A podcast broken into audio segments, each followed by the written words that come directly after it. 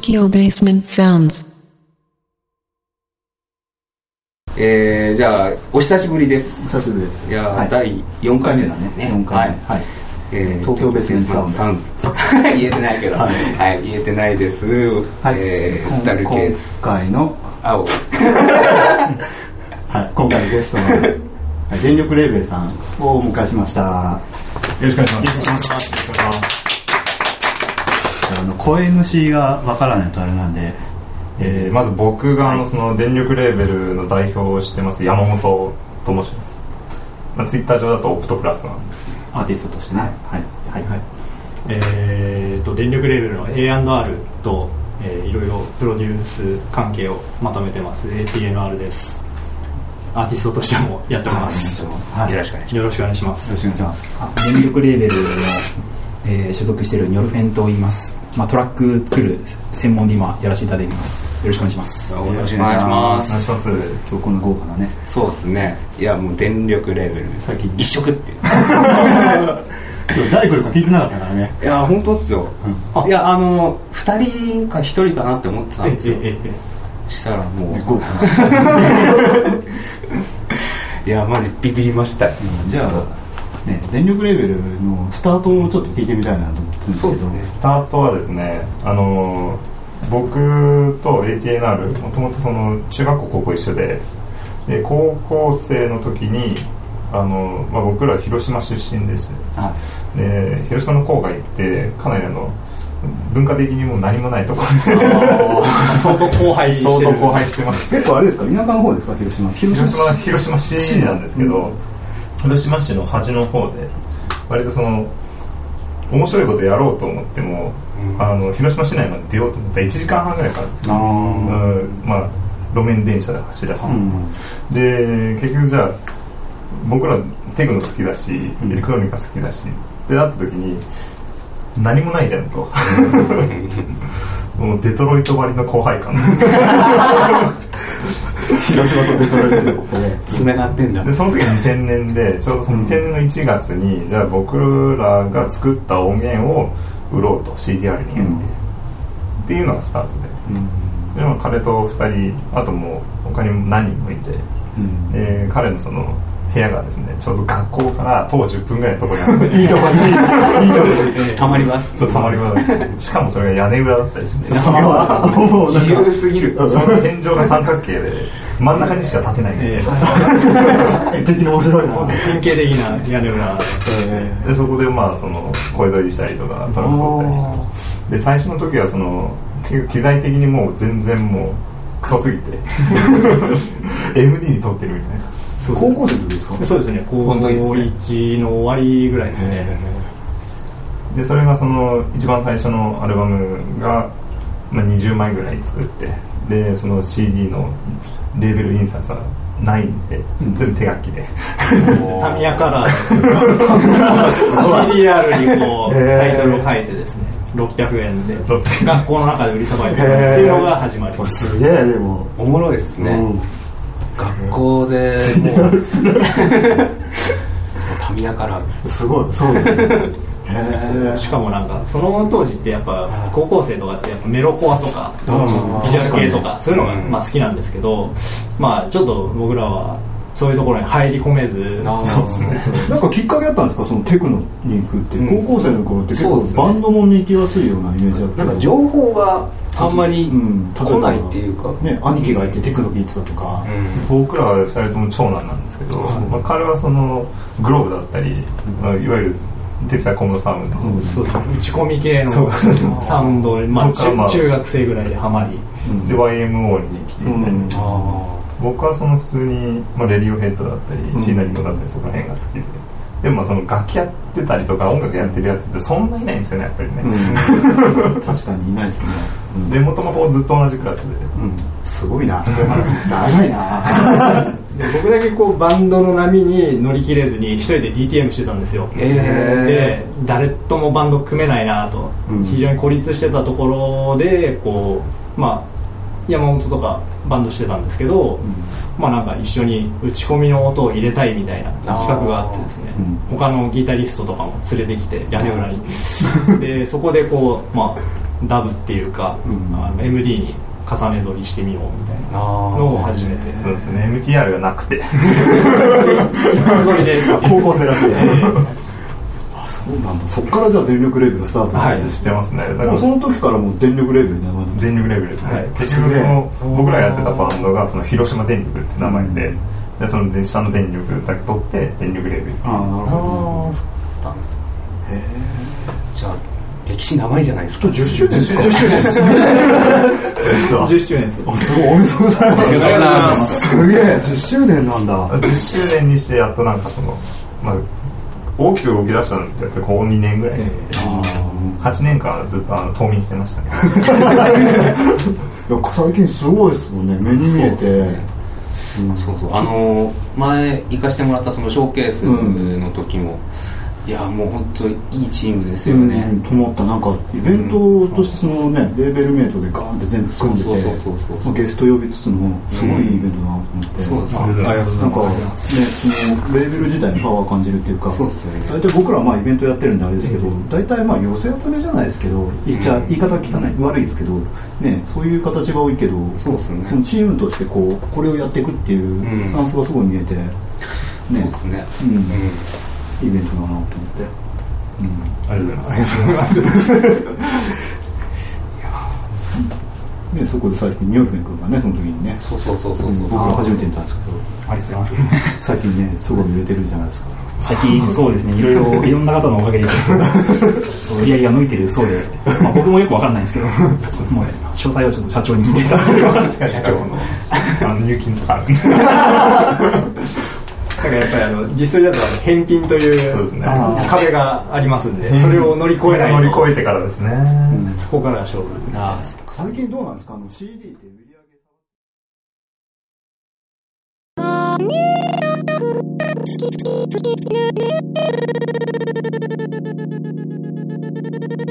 げ。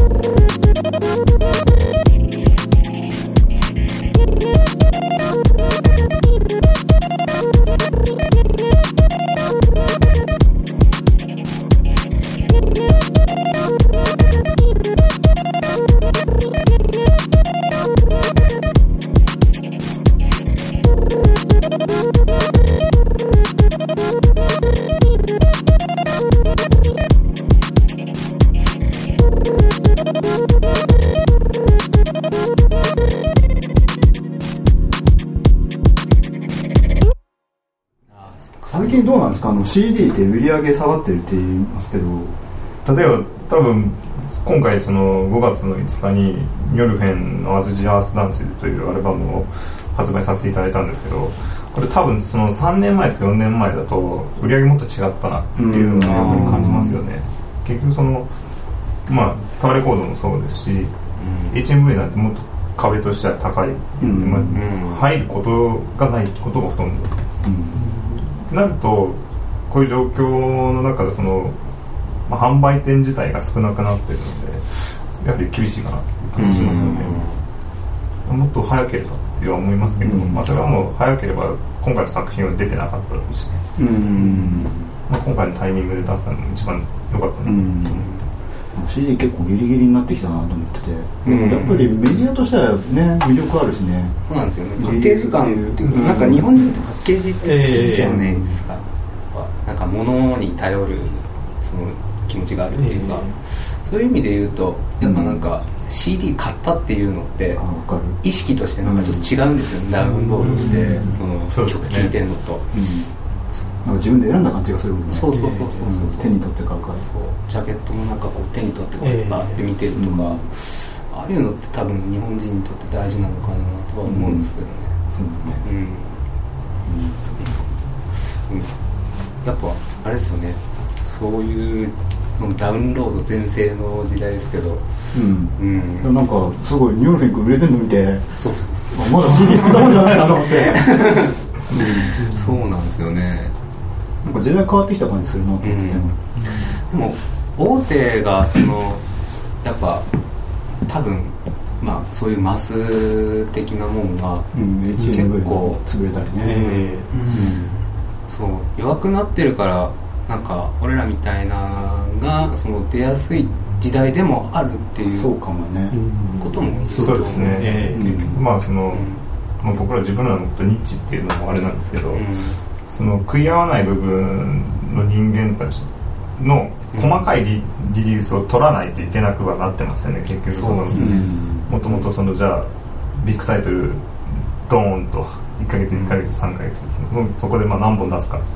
っていうのが信用ができなくなってるというかリリースそこ自体にリリースが一気に減ってるんで、うん。なるとまあ細かい部分で売れるものを多分揃えないといけなくなるそうですね。結局まあアマゾンに近づいてるのかっていう感じがしますね、そうです確かに。そうそうなんか聞き側もはい。なんかなんていうんですかね。リスナー目線で言うとすごい昔よりか全然情報っていっぱい入ってくるようになって。そうですね。それでもうお客さん自体がニッチになってってもうどんどんどんどんなんていうんですかねこれしか聞かないっていう人がいっぱい出てきてるのかなとは思うんですよね、そうですね。最近ちょっとシーン変わってきたかなと思ってて、うん。なんか前より若い子お客さんに来てくれるようになった気もするし、うんちょっと前よりダンスものというか、うん。がちょっと来てるなって気がしてて。うんね。そうですね、うん。そこはあるかもしれない。うん。なんかまあ情報が雑多にありすぎて何選べばいいのか分かんないんだけどでなんかもやっぱそう感じちゃう探してる人は見つけやすくなったかな。そうですね。うん。あとはそのこの前そのニョルフェンのアートワークをしていただいたその山中さんっていう、まあ、カメラマンの人がいて、はい。でその一緒に、まあ、お酒の席で話した時に、一つ出てきて興味深かったのがその本屋さんでもうん。本をただ並べるんじゃなくてある作家さんのあの書庫を再現すると。うん。その作家さんの本棚にはこれが置いてあります。あっていうフィルターを通して見た時っていうのが随分売り上げが違うんです。ー。あなった時に、まあ、これだけその、まあ、雑多に情報があって、ーまあ、いい音楽もあるし、まあ自分にとっては必要ない音楽もあると、うん。でも情報だけ聞いてるだけだとそれは分からないと。ただ自分が好きな人、まあ、自分が信頼がおけるミュージシャンがうん。選んでるものを通して見る。っていうものにこれから先需要があるかなうん。とすごく感じますね、うん。そうかもしれないですね。まあ、最終的にはそのアマゾンのこれを買った人はこれを買ってますっていう、そっちにクリックしちゃうんですよね。結構いいとこ行ってるなファンサービスは確かにずるいですよね。うんちょっと怖いけどね。無限ループですよね。でもそうそれでなんか知らんなんか俺もバンドをやってた時にあのースクリーモとかやってて、はいでスクリーンもまだ全然流行ってなくてうん。やってた時に。で海外はむちゃ熱いんですけど、で海外のそのレーベルとかで売ってても、まあ、日本に入ってきてないから情報がないんですよ。でアマゾンとかで1個買うとむっちゃ芋づる式に出てくるじゃないですか。これもこれも。そうそうそう。で1枚1枚ちょっとレア版で高かったりとかして、買えねえんだけどこれどんな音するんだろうとか思って。それでワクワクしたりとか。そういうのってありますもんね。うん、あー今は YouTube とか出て割とそういうのもなくなってきてはいるけれども、3年前くらいとかってやっぱあの Amazon であの中古商品が4万円とか5万円とかにする話に あるあるある。ありましたもんね。そうっすよね。あの時ってなんかデータで手に入れるっていうかそのものをなんつうんだろうな。例えば400枚リミテッドで吸って、でそれのだからナンバーいくらかのそのナンバリングのやつ1枚を自分が手に入れるっていうのがすげえ大事だったっつうかなんか感覚として、うん。うん。すげえ欲しかった時代ってありますよね。うん。逆に今の子ってどうなんだろう。じゃあ野呂君に聞いてみよ 俺大体でもそうですね。でも俺自身そんな音楽最近聞かないでやっぱアーティスト好きなアーティストの CD だけやっぱタワレコなんにならないで買ってっていうくらいで済ましちゃってるのがあとはまあ友達からちょっと CD 借りたりなんだりとかっていうくらいですねでも周りの人どうなんだろう。どうなんですかね。どうなんですかね。音楽やってない人に話聞いてみたいですよね、うん。そうですね。あ完璧にリスナーう。のなくなったもんな。うん。うん。そうかもしれない。で音楽やってない人で多分ビートポートとかってそこら辺の存在するもの知らないですよね、うん。だってうん確かに。かもうん。iTunes 強いですからね。ああ iTunes も使わってない子とかもいるんじゃない？あうん。でも CD 自体、あうん。ね。なんかこう音楽への関心みたいなものがやっぱりもう薄れてきているみたいで、うん。なんか CD 買ってんのマジでみたいな そういう感覚があったりする人もいるみたいで、あ僕の世代からしたらね20代前半の子とか結構新世代でーうん。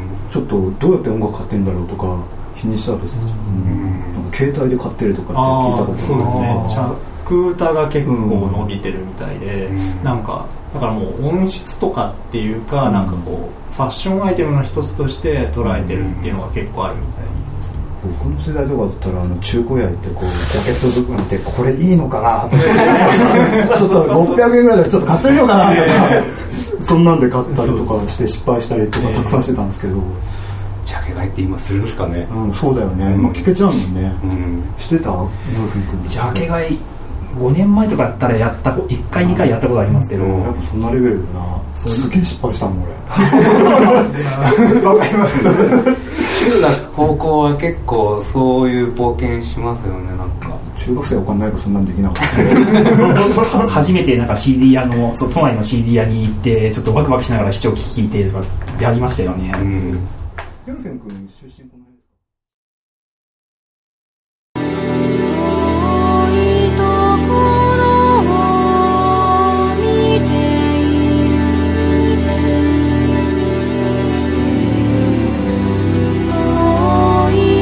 い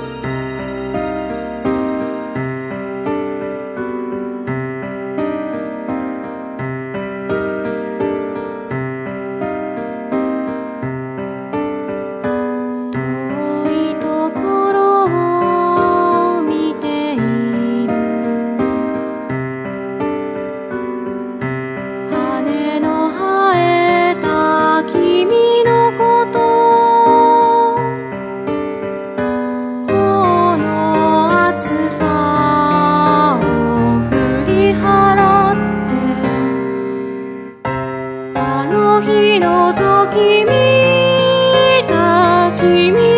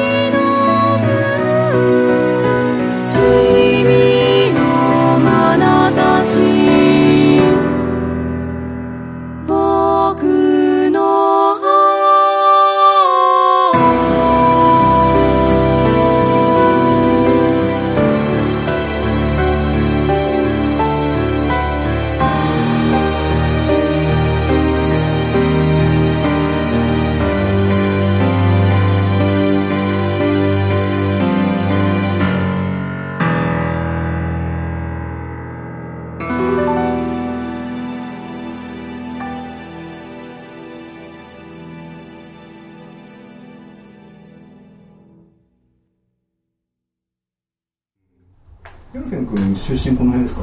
出身は生まれたのはあれ石川県金沢市なんですけど、まあ、小学校の頃にちょっとこっちの方に引っ越してきてる感じで。広島つながりではないということですね。全然。大学で知り合ったっていう。感じですあじゃあ大学あのつりつながりでそうそうですね。レベルに。あのサークルにいたんですけど毎年こう一人ずつそういう打ち込みに興味を持ってる人が入ってきてその人たちがことごとく電力レールに入ったすごい。サークルに入っていた人みんなええヘッドハンドしました。すごいな。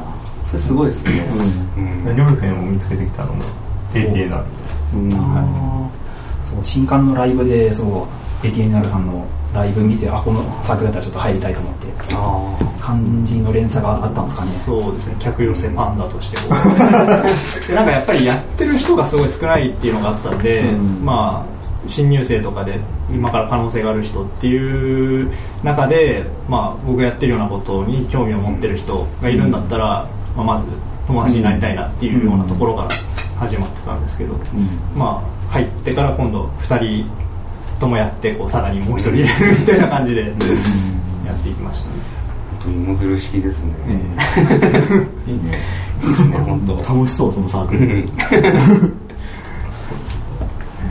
正直あのヨルフェンが ATNR と出会ってなかったらもしかしたら今トランスやってるかもしれない。そう。高校の頃とかには本当にトランスとか作ってましたよね。ええもう高校生の頃から打ち込みやってたんですか？打ち込み始めたのは中学1年か2年かくらいで、まあ、早っ。今使ってる機材のなんかリーズンとかのなんかセットみたいなのあったじゃないですか。R3 とかですはいはいあれを買ったのが中3の受へ験の頃あみたいな感じで、まあ、それから高校3年間をほとんど打ち込みに時間を注いでもうその頃から Mac とか使ってたんですか？いや Mac はさすがに帰ってなかったそうびっくりした。もうあ買ったのつい1年前ですすごいな。だって俺中3の頃ギター買ったぐらいなそこでリー。ズンのあの R3 とか買ってしまう僕も中3の頃にギブソンのフライング V ぐらい。あいいの買ってしかも。ちょっと頑張ったしたまであでもなんか世代の違い感じますねみんな。そうですね。うんでも新しいその世代って確かに DTM がその始めやすくなったうんもちろんそう。ですそうねいうのはあると思う僕実は DTM 結構10年ぐらいやってるんですけど、うんあのパフォーマー5.5っていう、うんデジパフの前身のやつから始めて、うん、すごい。いやでも途中で面倒くさくなったりとか やりたいことができないっていうのがやっぱりあってその録音ができないとか、うんえーその頃なんかブライアン・イーノみたいに作りたかったんだけど、ん。やっぱりあのね SC88 じゃどうしても作れないから、うん、そうね。DTM その始めるのも始めやすくなったしあとクオリティもどんどんうん。もう出音自体がすげえどんどん良くなってるって、ちょっとさっきも、まあ、録音前に機材の話とかちょっと聞いちゃったんですけど機材の話また聞いていいですか？あ全然どう、でじゃあ今回のアルバムの音って全部リーズンで？そうですね。リーズンと今あレコードっていうそのリーズンになんかダウンロードがついたっていう、新しいやつだ、それがありまして、でそれで使って基本的には作ってますね、まあ、それプラスなんだろういろんなテキストファイルを無理やり WAV ファイルに変換してデジなんかすごいノイズが出るんですけどだそれをちちっちゃく切ってハイハットとして使ったりとかっていうそういうことをやったくらいかな。それ以外大体もう Reason プラスレコードの音で、まあ、自分で作り込んでやってたりします。あと初音ミクとか。初音ミク？ああミクじゃないですか？あのし歌のやつ。ってあ歌のやつは違います。ちゃんとしたボーカルの。あ違うんだ、はい。なんか右っ初音ミクかと思ってた俺。うんあの、まあ、ボーカルの声質が、あのビブラートあんまりかけないタイプの人なんで、割とそういうふうによく言われるんですよね。へえあれ声なんだ普通に。逆にでも面白いですよね、うん。なんか。絶対ボーカロイドだと思ってた、うんああいやあの実はこれとは自分のヨルフェンっていう名義とは別にまたなんか、うん。あのなんなんて言えばいいですかね。ちょっとフランス音楽プラス、エレクトロニカプラスなんかボーカルプラスそれになんかちょっとえ絵がコラボされたようななんか、まあ、ユニットで、アンファンスユニっていう、まあ、ユニットをやってるんですけど、まあ、そっちの方で作った曲のリミックスとして一番あの「Dancing in Blue」っていうのができてまして、あの曲印象的ですよね、うん。結構、うん。まあえっと手法はなんかまあもともとあるなんかうん。スタッタイそうスタッタイリットをまあちょっと自分でやってみましたっていうもうそれぐらいのことなんですけど、まあなんか割と好評いただいてるではありますね。ルベンさんの音って、なんかこうオーソドックスな作りのなんか今日まあ今日の完成形っていうか、うん。なんかすっごい完成度高いじゃないですか。だからうん。先生の音とかさ、うん。すごいなんだろうな。なんだろうアナログシンセっぽい汚さがなくてうんすごいスッとした綺麗なシンセの音がしてて、リーズンで言っててどうやって出してんだろうって気になってて。それが非常に。僕もリーズンちょっと思っててあんな音出ないなとか思ってリーズンって音細いイメージがあってどうしても。そうなんですよね。でさなんか最近そのリーズン4から出たそのソウルっていうシンセが割とその音太い音から割となんか変態的な音まで出せる。すごいモジュラータイプのシンセなんでまあいもう自由にできるっていうところで、まあ、それを結構極めると面白い。ライブのですかじゃあリーズンとレコードで。そうですね。もうリレコードでまあある程度シンケンス作ってそのレコードの中にまあなんか自分でエフェクトを作って、まあ、それをライブ中にいじってっていう形でやってますね。うんリーズンってもともと出た時から結構そのライブパフォーマンスに強いというか。あミディコンのつなげ方次第かなって感じかなうん。結構連携するようなプリセットがあらかじめ入っていてっていう感じですか俺最初あの DTM 始めた時に Cubase だったんですけど、そう。そっからあの音ネタとして Reason 使うようになって一時期、 Reason のあの MIDI のその連携とかすっごい楽じゃないですか、そうそう。あこれ何でもできんなと思って。まあ何でもできてなかったんですけど。今思えばね。今思えばそうなんですけど。いやでもあれ楽だったっすよ、当時。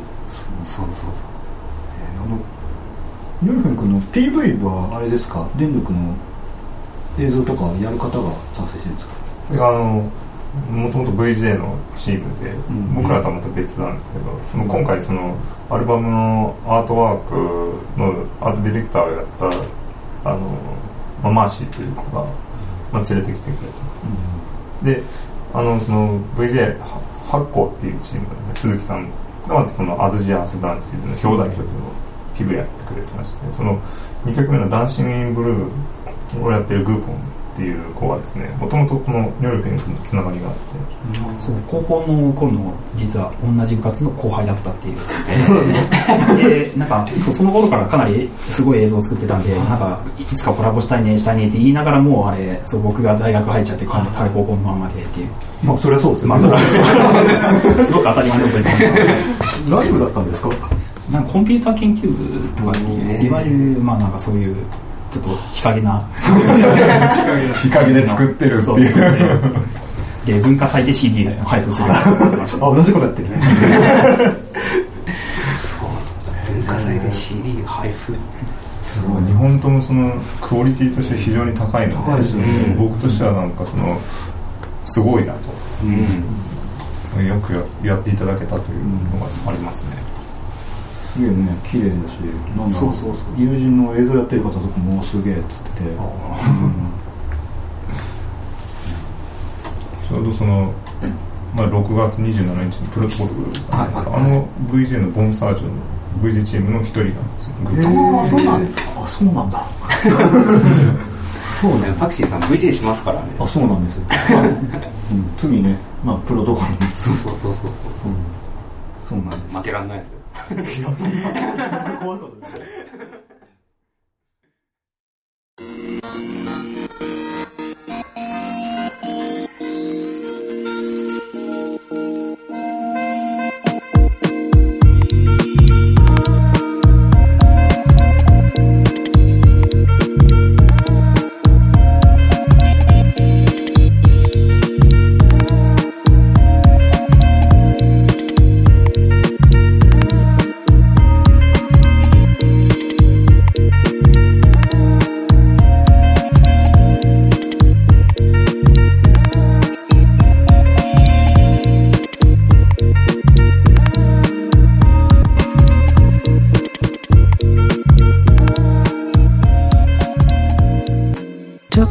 Sounds.